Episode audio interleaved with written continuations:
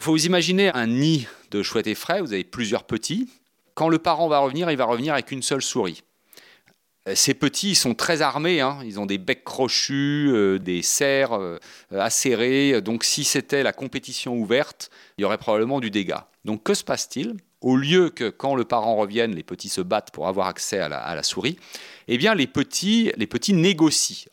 Voilà ce qui se passe. Quand le parent est absent, les jeunes vocalisent, s'échangent des cris les uns les autres, et tout se passe comme s'ils discutaient en quelque sorte. Et petit à petit, il y en a un qui va prendre le dessus sur les autres.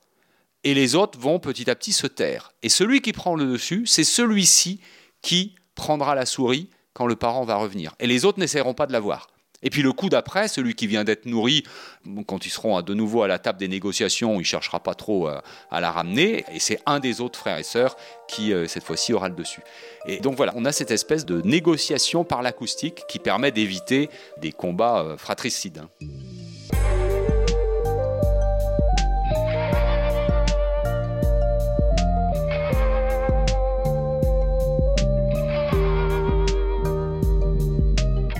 Nicolas Matevon est bioacousticien. Il est aussi l'auteur du livre Les animaux parlent, sachons les écouter, publié début 2021 dans la collection Nature et Savoir chez Humaine Science. Dans cet épisode, nous allons voir comment les parents manchots réussissent à reconnaître leurs petits dans la cacophonie ambiante et comment font d'autres oiseaux marins comme les mouettes et plus généralement tous ces oiseaux qui vivent en colonie. Nous parlerons aussi des cris de quémande, de l'effraie des clochers, et comment les chouettons se mettent d'accord avant de recevoir la béquée pour éviter la foire d'empoigne. Et aussi parler d'un petit oiseau de la Mata Atlantica, de la forêt du sud du Brésil. Un petit oiseau qui s'appelle la paruline à sourcils blancs. Nous entendrons aussi le morse, ce grand baryton de l'océan. Car dans tous les épisodes, vous allez entendre des vrais sons d'animaux, autant que possible, des sons fournis par l'ami Nicolas et par ses collègues. Ce que nous apprennent les langages des animaux, chapitre 2. C'est parti. Salut Nicolas. Salut Marc. Je te retrouve avec plaisir pour continuer à parler euh, de ces animaux et de leurs cris, de ces animaux qui parlent et qui nous parlent. Et donc tout l'enjeu, c'est de savoir les écouter. Le premier, il me semble, le premier animal dont tu parles dans ce bouquin. Euh, je t'ai dit par jeu tout à l'heure que c'était la spiruline. Non, en fait, c'est un oiseau qui s'appelle la paruline. Et euh, voilà, c'est un oiseau que tu as été étudié dans la Mata du Brésil. La Mata, c'est la forêt, la Mata Atlantica. Je te laisse nous expliquer ce qu'est la paruline, le contexte de cette étude, les jolies conclusions que tu en as tirées. Donc, il s'agit de la paruline à sourcils blancs, magnifique, joli petit nom. Hein. C'est un oiseau assez discret, couleur un peu verdâtre, grisâtre, qui vit effectivement dans la Mata Atlantica, c'est la forêt atlantique, c'est une forêt qui qui borde le Brésil. Euh, Au niveau de Sao Paulo hein. Oui, alors euh, avant elle s'étendait beaucoup, hein. il en reste maintenant, euh, je crois, à peu près 1% de sa surface originale. Pour que les gens se représentent, c'est vers le sud du Brésil, vers Sao Paulo. Oui, mais c'est quand même une forêt vraiment tropicale avec une biodiversité euh, stupéfiante, ce qu'on appelle un hotspot de biodiversité, hein, la Mata Atlantica. Quand on a lancé cette étude, c'était avec euh, Thierry Aubin, on s'intéressait au processus de dégradation des signaux dus à l'environnement. Parce que dans la forêt tropicale, c'est la cacophonie. C'est à la fois la cacophonie, et puis surtout, c'est un environnement qui est très absorbant pour le son parce qu'on a beaucoup de végétation, c'est la forêt tropicale, hein, et donc le son a beaucoup de mal à, traverser euh, ces milieux euh, très obstrués en fait. Et donc on cherchait un modèle euh, d'étude, parce qu'on disait il doit y avoir des adaptations, enfin il doit y avoir des, des tactiques en quelque sorte de communication pour pouvoir passer de l'information dans ce milieu. Et on avait un collègue alors à l'époque qui était au Brésil qui s'appelait Jacques Vieillard qui nous a dit mais venez donc euh, étudier la paruline à sourcils blancs. C'est un oiseau qui se prêtera tout à fait à, cette question. Donc la paruline à sourcils blancs, c'est un oiseau territorial. Qu'est-ce que ça veut dire? Ça veut dire que les mâles chez cette espèce défendent une zone de la forêt donc chaque mâle défend sa zone, hein, son territoire, euh, sur lequel il ne tolère pas d'autres mâles paruline à sourcils blancs et sur lequel il cherche à attirer une femelle. C'est assez classique comme comportement. Hein. Chez nous, on a plein d'oiseaux euh, territoriaux comme ça. Et cet oiseau défend son territoire essentiellement par son chant. Donc il a un chant euh, très particulier, assez simple en fait, mais très particulier, hein, qui, qui euh, part avec des notes très aiguës pour descendre vers les graves. On a une espèce de glissando très régulier, ça fait quelque chose comme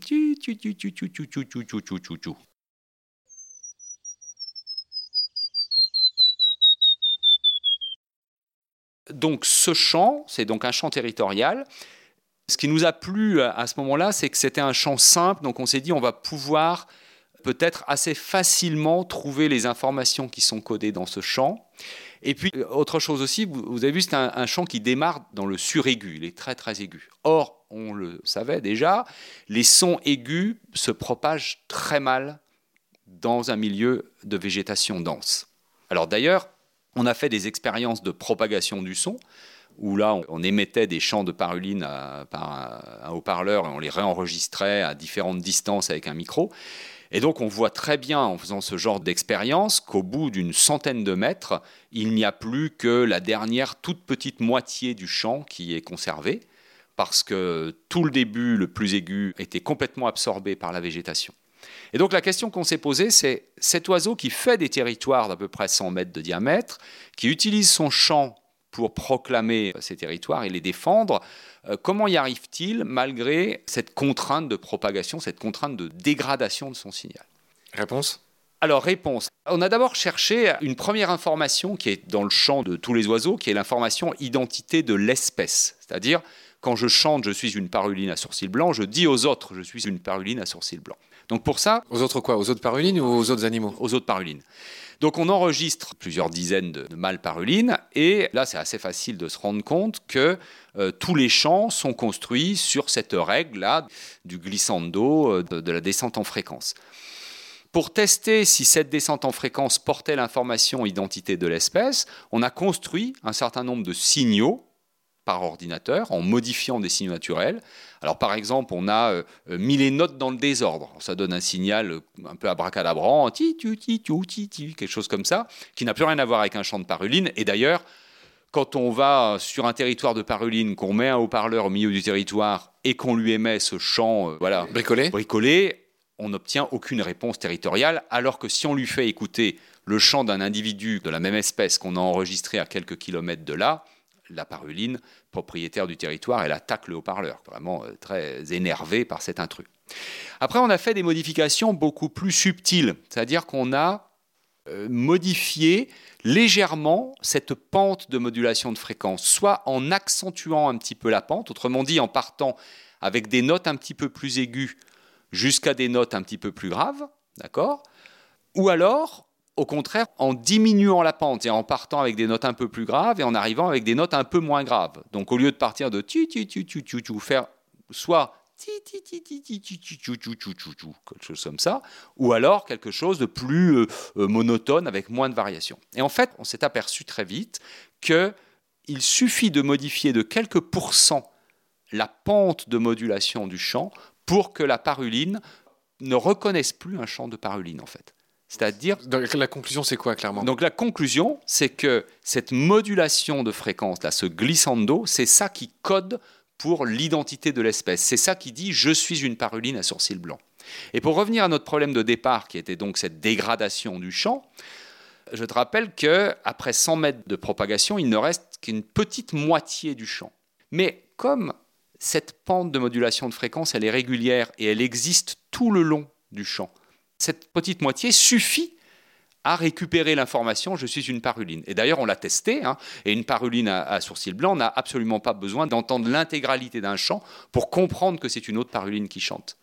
D'accord, donc c'est pour ça que vous avez choisi la paruline qui vous a été conseillée par quelqu'un dont tu veux dire le nom? Euh, Jacques Vieillard, que je, citais tout à l'heure, oui, c'était professeur à, l'université de São Paulo et c'est un grand ornithologue brésilien. Bon, il est plus de ce monde maintenant, mais. Il a un nom français? C'était un Français, en fait, qui s'était expatrié, oui, oui, qui a fait toute sa, toute sa carrière au, Brésil et qui connaissait, enfin, c'était stupéfiant sa connaissance des oiseaux de là-bas. Alors attends, donc c'est lui qui vous a dit de choisir la, paruline pour cette caractéristique Oui, pour plusieurs raisons. Une autre raison aussi, c'est que quand on fait des expériences scientifiques, il faut les, les répéter. Une expérience, on ne peut pas la faire qu'une fois. Peut-être que le résultat qu'on obtient, il est dû au hasard ou une circonstance. Donc on est obligé de faire plusieurs fois une expérience. Donc on ne peut pas travailler sur des espèces super rares, par exemple Donc la paruline, c'est un oiseau abondant. Si vous essayez à chaque fois pour trouver un nouvel individu, il faut faire 5 heures de Land Rover. Je veux dire, c'est pas, pas viable. Hein.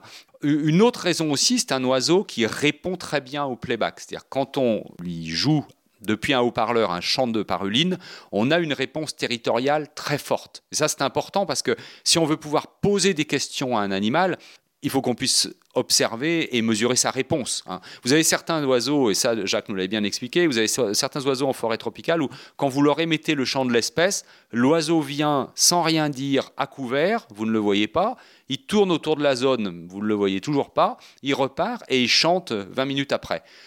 C'est extrêmement compliqué là de mesurer des réponses et de faire des tests. Donc la paruline se prêtait un peu le modèle idéal. Ok, donc on va un peu avancer, on va, on va laisser là la paroline si tu veux bien, si on en a tiré toute la substantifique euh, conclusion. Pas tout à fait, il y, a, beaucoup de choses à dire sur la paroline.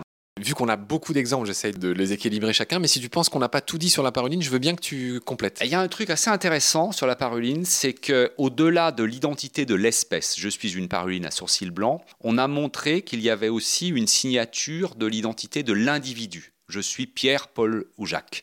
En fait, cette identité, elle est codée par de petites irrégularités dans la descente de fréquence. Volontaire, constitutive. Alors, volontaire, j'en sais rien, mais enfin. Qui sont la signature. Qui sont la signature. Et quand on enregistre 30 fois Pierre, on a 30 fois la même irrégularité au même endroit dans son champ. C'est vraiment une signature. C'est ce que je voulais dire, oui. Et par des expériences de, là aussi de playback où on a modifié ces petites irrégularités, on a pu montrer que euh, les voisins, vous savez, il faut imaginer, hein, tu as, des territoires qui sont voisins, les voisins se connaissent, ils ne passent pas leur vie à s'agresser en permanence. Et donc, quand on met le haut-parleur en bordure du territoire et qu'on émet le chant du voisin, le haut-parleur n'est pas agressé. Parce que euh, l'oiseau testé considère que c'est normal. Euh, c'est la limite. C'est normal. Voilà, il entend le voisin. Mais si ce chant du voisin, on change vraiment de manière infime cette petite irrégularité qui est caractéristique du chant du voisin, D'accord? On la déplace un petit peu dans le temps, enfin on la change très légèrement. Et eh bien là, on obtient une réaction territoriale forte de l'oiseau testé au même endroit. Autrement dit, on a fait perdre l'identité. Ça n'est plus Pierre qui chante, c'est un autre, c'est un oiseau inconnu. Et donc un intrus. Un, intrus, et, non plus le voisin. C'est toujours une paruline à sourcils blancs, il n'y a pas de doute. Mais intruse. Mais c'est un nouveau, c'est un non familier. Et pour terminer sur la paruline, le dernier truc intéressant à dire, c'est que ces petites irrégularités qui signent l'identité de chaque individu sont pour l'essentiel présentes dans la première partie du chant, la plus aiguë, celle qui disparaît très vite avec la propagation. Autrement dit, après 100-150 mètres de propagation, on ne peut plus avoir accès à l'identité de l'individu. On sait toujours que c'est une paroline. Et c'est bien fait. Donc c'est une information privée en quelque sorte, qui est pour les voisins immédiats et probablement les femelles. Mais plus elle est émise de près, plus cette information est pertinente. Si elle est émise de loin, ce n'est plus pertinent. Et donc c'est bien fait. Alors c'est bien fait, euh, oui. Voilà. En tout cas, ça a été sélectionné euh, comme ça. J'ai oublié de dire que toi et moi, on est de grands, euh, mais comme beaucoup de naturalistes, admirateurs de, Darwin. Hein. On dira un mot sur Darwin à la fin. Est-ce que cette fois-ci, cher Nicolas, on a dit ce que tu souhaitais dire sur la paruline Je ne tiens pas à te baïonner. On peut, laisser, on peut laisser la paruline tranquille. Pour une émission sur le son.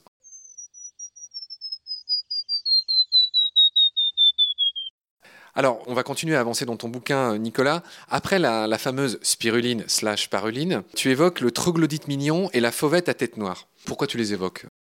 Parce que, bon, c'est pas toujours très pratique hein, d'aller travailler sur les oiseaux de forêt tropicale, donc on a aussi travaillé quand même sur des forêts de nos régions, le troglodyte mignon, la fauvette à tête noire, c'est des oiseaux de chez nous. Et j'avais aussi travaillé sur ces histoires de communiquer à longue distance dans des milieux forestiers. Et là, on a fait plusieurs études avec Thierry, avec un collègue Copenhague, Torben Nabelstein aussi, où euh, ce qu'on a montré en substance, c'est qu'il était très important pour un oiseau d'utiliser les propriétés de l'hétérogénéité de la forêt pour chanter. Et par exemple, c'est facile à observer, il y a pas mal d'oiseaux qui se perchent en hauteur pour chanter. Et effectivement, ça améliore la transmission de leur chant. L'acoustique Et ce qu'on avait montré, qui était un peu neuf, en particulier avec Torben, on avait montré que quand une fauvette, par exemple, se perche, Bien sûr, elle augmente la portée de son chant, mais ce qu'elle augmente surtout, ce qu'elle améliore surtout, c'est la qualité de l'écoute. Elle va entendre beaucoup mieux les autres fauvettes en se perchant à hauteur qu'en restant à des hauteurs plus faibles.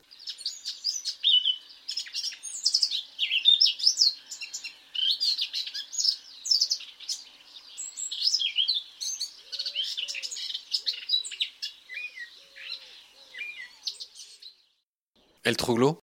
Et le troglodyte, c'est pareil, c'est la même histoire. Alors que le troglodyte, c'est un oiseau qui n'aime pas trop aller dans les hauteurs. hein. C'est un oiseau de buisson. Il va vraiment se percher. C'est probablement son objectif, quoi, d'entendre mieux et, et d'émettre euh, plus loin.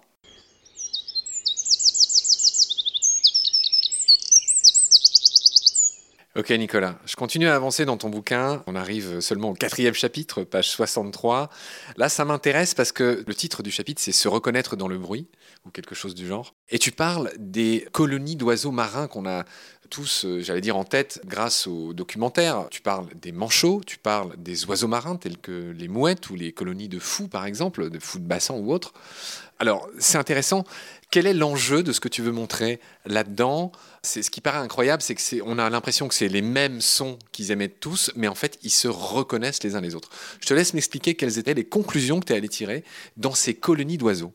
En fait, les, colonies d'oiseaux, donc comme tu l'as bien dit, sont des milieux extrêmement bruyants parce que tout le monde cause en même temps. Alors pourquoi ils causent hein, dans ces colonies d'oiseaux? C'est parce qu'en fait, ils se reconnaissent vocalement. Les deux membres du couple, mâle et la femelle, se reconnaissent vocalement et il y a des reconnaissances parents jeunes. Parce qu'en fait, dans les colonies, chaque petite famille travaille pour sa pomme. hein. C'est-à-dire qu'on a euh, un mâle, une femelle qui s'occupe de son jeune, souvent d'ailleurs.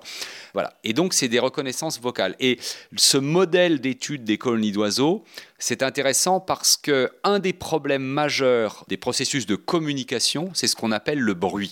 C'est-à-dire le fait que le signal, donc la vocalisation, qui porte de l'information, il va subir des modifications, on vient d'en parler euh, dans Forêt tropicale, mais il va aussi euh, être perturbé, être déformé par le bruit qu'il y a dans l'environnement.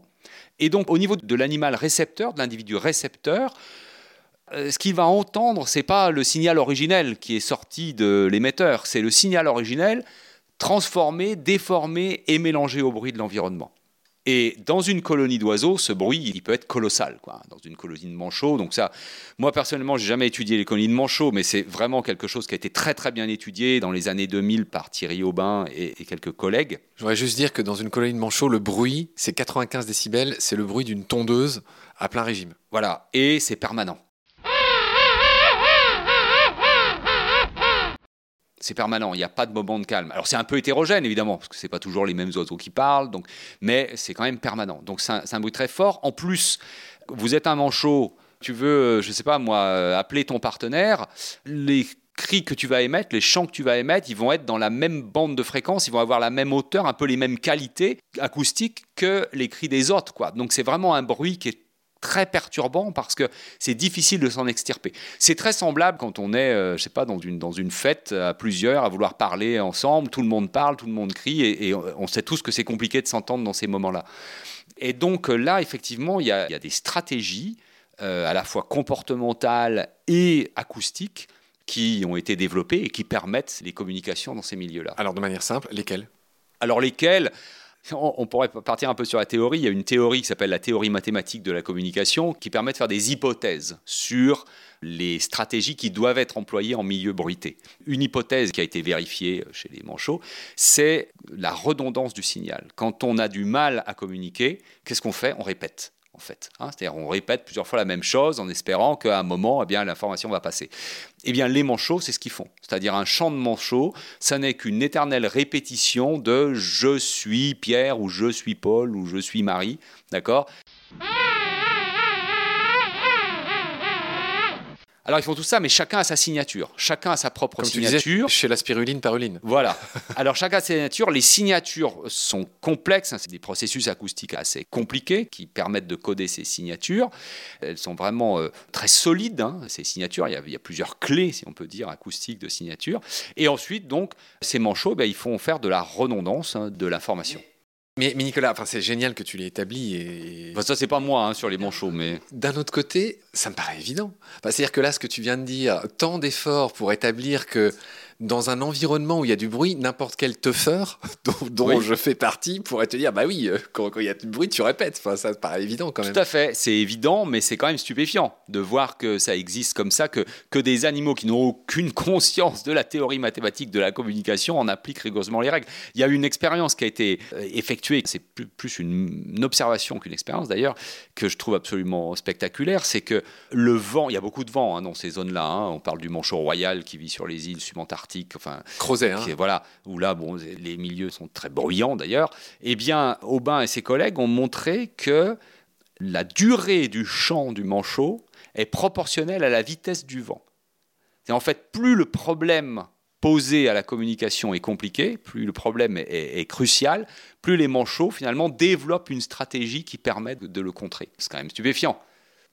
Certes. Oui, oui, mais ça- non, non, mais ça, ça me paraît évident, mais en même temps. Oui, oui, euh, mais c'est pas La, la science, c'est aussi de poser que rien n'est évident et que tout doit se comprendre, se prouver. D'accord. Est-ce que tu as dit tout ce qu'on avait envie de dire d'intéressant sur ces colonies d'oiseaux? Tu as parlé des mouettes aussi dans le bouquin.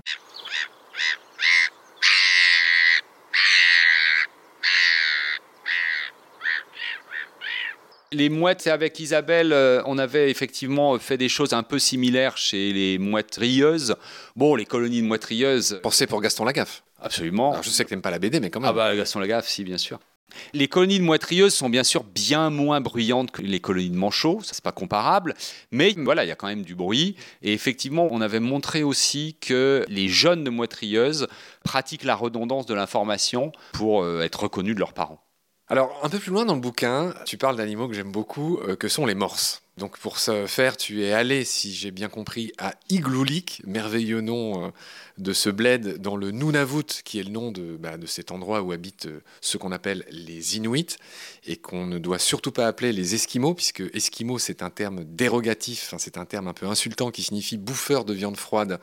Je crois que c'est comme ça que les appelaient leurs voisins, justement, tu parlais des voisins, les Algonquins. Je te reprécise ça au passage. Enfin, bon, bref. Donc, euh, c'est juste pour dire qu'aujourd'hui, voilà, cette province euh, canadienne s'appelle le Nunavut. Tu y étais, Igloolik, ok. Là-bas, tu es allé observer des morses. Là aussi, euh, bah, tout le monde l'a en tête, c'est des immenses colonies. Donc, pareil, qui doivent être assez bruyantes. Qu'est-ce que tu es allé chercher comme info là-bas?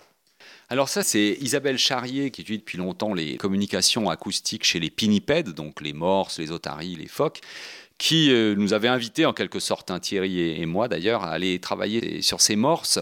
Ce qui intéresse Isabelle, c'est vraiment de comprendre comment s'effectuent les reconnaissances entre les parents et les jeunes chez toutes les espèces de pinnipèdes et de mettre en relation les, modalités de ces reconnaissances avec eh bien, avec les difficultés que peuvent rencontrer telle ou telle espèce, celles qui vivent dans des grandes colonies par rapport à celles qui vivent dans des, des colonies plus petites, des choses comme ça. Et donc les morses, c'était un sujet d'étude. Très compliqué à étudier les morses. hein. D'ailleurs, on n'a pas pu faire euh, absolument tout ce qu'on voulait faire.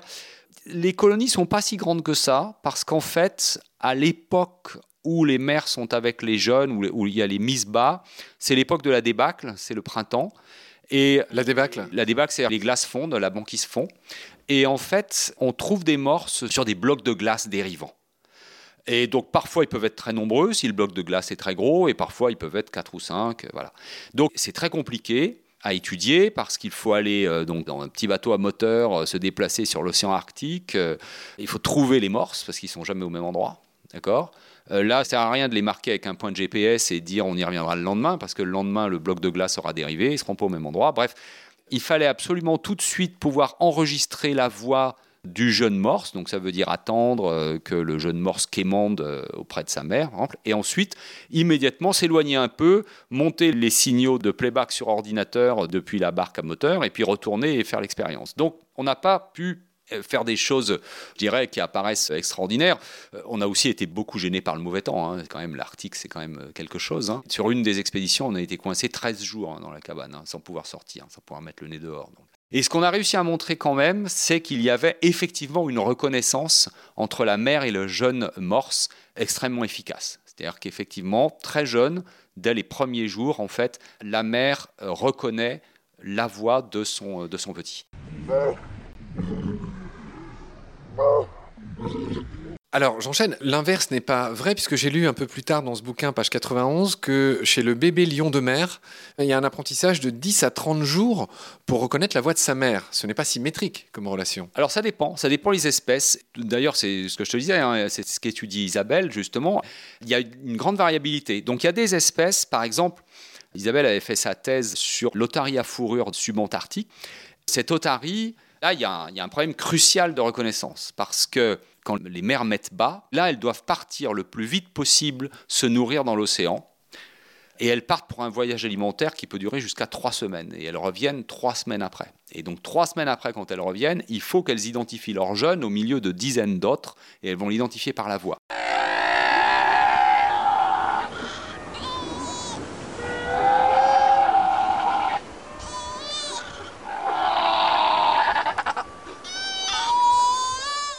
Ça veut dire que les jeunes, ils restent trois semaines sans bouffer? Absolument. Mais comment ils font? Ah ben, ils jeûnent, ils maigrissent, et quand la mère revient, c'est vraiment hein, quelque chose de crucial. Il faut absolument que cette reconnaissance se passe. Et donc, ce qu'Isabelle avait très bien montré, c'est que dans les jours qui suivent la naissance, mais les quelques jours qui suivent la naissance, il y a une reconnaissance réciproque entre la mère et le jeune qui se met en place. Et il faut entre deux et cinq jours pour que mère et jeune se reconnaissent mutuellement. Là, il y a vraiment une très forte pression de sélection. imagine une père mère jeune où la reconnaissance ne se mettrait pas en place. La mère revient, la reconnaissance ne se fait pas, le, jeune meurt. Mais pourquoi j'ai lu 10 à 30 jours euh Alors, ce n'est pas la même espèce. Il y a des espèces où la pression de sélection est beaucoup moins grande. C'est-à-dire que les. Quand ils ont le temps Et voilà, ils ont le temps. Donc, les mères ne partent pas, elles restent avec leurs jeunes. Donc, il y a beaucoup moins de pression pour que la, reconnaissance se fasse. Et effectivement, euh, il peut y avoir plus de délai. D'accord. Alors je continue à parler des espèces que tu évoques dans ce livre. Tous ces cris s'appellent, c'est un joli nom, s'appellent les cris de quémande. C'est un terme qui revient souvent dans ton bouquin. Tous ces jeunes qui réclament à bouffer, en fait, bah, on ne dit pas comme je viens de le dire, ça se dit euh, en langage scientifique, le cri de quémande. Je le signale au passage. Euh, donc tu parles aussi des mouettrieuses et tu parles aussi d'une chouchoute de baleine sous gravillon, c'est la chouette effraie mhm. qu'on trouve chez nous, Tito alba. Qu'est-ce que tu racontes sur elle d'intéressant?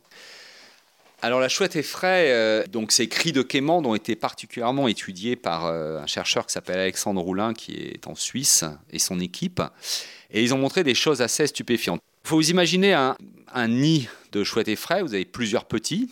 Quand le parent va revenir, il va revenir avec une seule souris. Euh, ces petits, ils sont très armés, hein. ils ont des becs crochus, des serres acérées. Donc si c'était la compétition ouverte, il y aurait probablement du dégât. Donc que se passe-t-il? Au lieu que quand le parent revienne, les petits se battent pour avoir accès à la, souris, eh bien les petits, et je reprends les termes de Roulin, les, petits négocient. C'est un peu anthropomorphique hein, comme point de vue, mais voilà ce qui se passe. Quand le parent est absent, les jeunes vocalisent, s'échangent des cris les uns les autres, et tout se passe comme s'ils discutaient en quelque sorte, et petit à petit, il y en a un qui va prendre le dessus sur les autres, et les autres vont petit à petit se taire. Et celui qui prend le dessus, c'est celui-ci qui prendra la souris quand le parent va revenir. Et les autres n'essaieront pas de la voir. Et puis le coup d'après, celui qui vient d'être nourri, quand ils seront de nouveau à la table des négociations, il ne cherchera pas trop euh, à, la ramener. Et c'est un des autres frères et sœurs qui, euh, cette fois-ci, aura le dessus. Et donc voilà, on a cette espèce de négociation par l'acoustique qui permet d'éviter des combats euh, fratricides.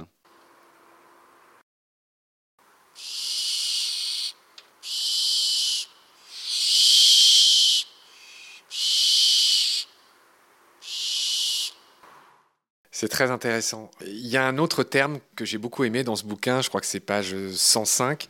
Tu évoques euh, Richard Dawkins, qui est un nom quasiment aussi mythologique que celui de Darwin, puisque c'est l'auteur de la théorie du gène égoïste. Mhm. C'est un bouquin qui est sorti en 1976. Et le terme que tu évoques dans ton bouquin à propos de Dawkins, c'est le signal manipulateur. Qu'est-ce que ça veut dire? C'est-à-dire qu'il y a des signaux vocaux qui ne sont pas destinés euh, qu'à informer, il y a des signaux vocaux qui sont destinés à manipuler. Je voudrais que tu me l'expliques par des exemples. En fait, cette notion de signal qui informe et signal qui manipule ne sont pas forcément d'ailleurs euh, totalement contradictoires. Quand un émetteur fabrique un signal, émet un signal vocal, il, code de l'information dedans, ce signal, il est destiné à un récepteur. Et donc c'est bien pour modifier le comportement du récepteur que ce signal est émis. Parfois, émetteurs et récepteurs ont vraiment un intérêt commun en quelque sorte. Et donc, on a du mal à parler de manipulation à ce moment-là parce qu'on a l'impression que le récepteur, en quelque sorte, consentant. Quoi. Et parfois, on a vraiment cette idée que la manipulation existe, c'est-à-dire que l'émetteur va fabriquer un signal qui a vraiment pour objectif de conduire le récepteur à faire telle ou telle chose. Et euh, ça, ça a été particulièrement étudié dans les relations hôtes-parasites chez les oiseaux. Vous savez, il y a des oiseaux qui pondent dans le nid des autres. On connaîtra bien le coucou chez nous, hein, le coucou européen. Le mérion. Mais en fait, euh, on a un peu l'impression que c'est que c'est un cas particulier chez nous, parce que c'est vrai qu'il n'y a pas beaucoup d'espèces en Europe qui parasitent comme ça les autres, pas beaucoup d'espèces d'oiseaux. En fait, c'est un comportement qui est très répandu. Si on va en Amérique ou en Afrique, on a de très nombreuses espèces d'oiseaux qui parasitent les autres espèces. Et là, il me semble, pardon, que tu dis que 1% des espèces d'oiseaux sont des parasites. voilà, donc c'est quand même colossal, hein, sur 9000, ça fait beaucoup. hein. Certes. Et donc là, on est vraiment euh, au cœur d'un conflit parce que euh, le, le parent adoptif qui va nourrir l'oisillon qui est d'une autre espèce que lui n'a vraiment aucun intérêt à le nourrir. Son succès reproducteur, en principe, a été anéanti parce que l'oisillon qui parasite, il a éjecté les œufs de, de l'oiseau, euh, de l'oiseau hôte, etc. Donc là, on a vraiment un conflit entre l'hôte et le parasite. Et là, le signal, les signaux de quémande du petit oisillon qui vient parasiter, ces signaux de quémande, ils sont vraiment destinés à manipuler euh, l'oiseau hôte. D'accord? Son parent adoptif, Son parent adoptif. à son insu. Voilà. Ouais. Il y a un chiffre que tu dis qui est extraordinaire. Un de ces oiseaux parasites s'appelle le mérion. Je crois que c'est en Australie. Parasité. Un de ces oiseaux parasités, oui, oui, bien sûr. Mais ce que tu racontes, c'est que le mérion, cet oiseau parasité, tu vas nous raconter lesquels, mais il y a des stratégies qui font qu'en en fait, il peut se rendre compte de la duperie et que dans 40% des cas en moyenne, en fait, il abandonne ce poussin qu'il reconnaît ne pas être le sien. Comment ça se passe? Donc, ce qu'il se passe, c'est que les mérions apprennent un mot de passe à leurs jeunes. Ils enseignent. C'est-à-dire, ils ont un cri très particulier.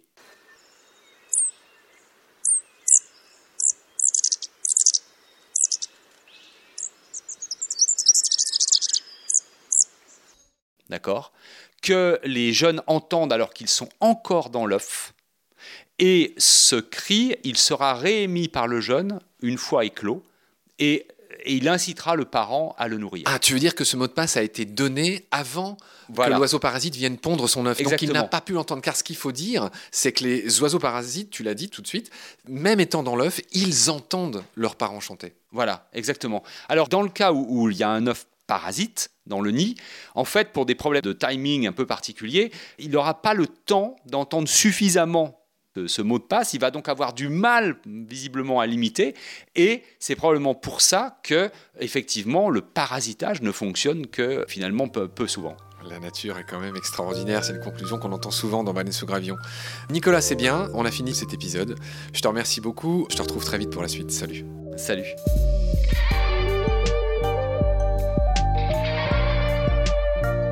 C'est la fin de cet épisode, merci de l'avoir suivi.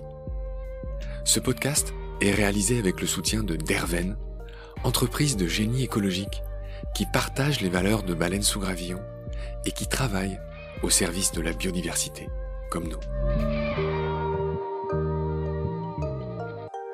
Merci de partager le lien de Baleine sous Gravillon et de vous abonner si vous avez aimé. Des étoiles et surtout des avis sur Apple Podcast nous aident beaucoup. Ils nous permettent en effet d'être mieux référencés et suggérés aux amoureux et aux défenseurs de la nature. Vous pouvez aussi faire un don sur Helloasso. Un grand merci par avance. Vos messages, photos, conseils ou critiques sont aussi les bienvenus sur la page et le groupe Facebook de Baleine sous Gravillon, ainsi que sur notre chaîne YouTube. Je vous recommande aussi la visite de notre site, où sont désormais publiés nos articles et les galeries photos de tous nos amis photographes de nature.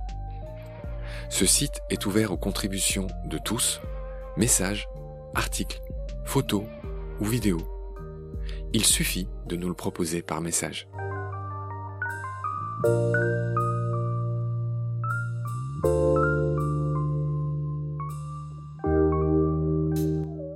Je remercie tous mes équipiers pour leur aide précieuse, sans oublier Frédéric Colazzina et Gabriel Dallen, les compositeurs du générique. Je vous retrouve très vite pour de nouveaux épisodes. D'ici là, prenez soin de vous et de ce qu'il y a autour de vous. Merci. À bientôt.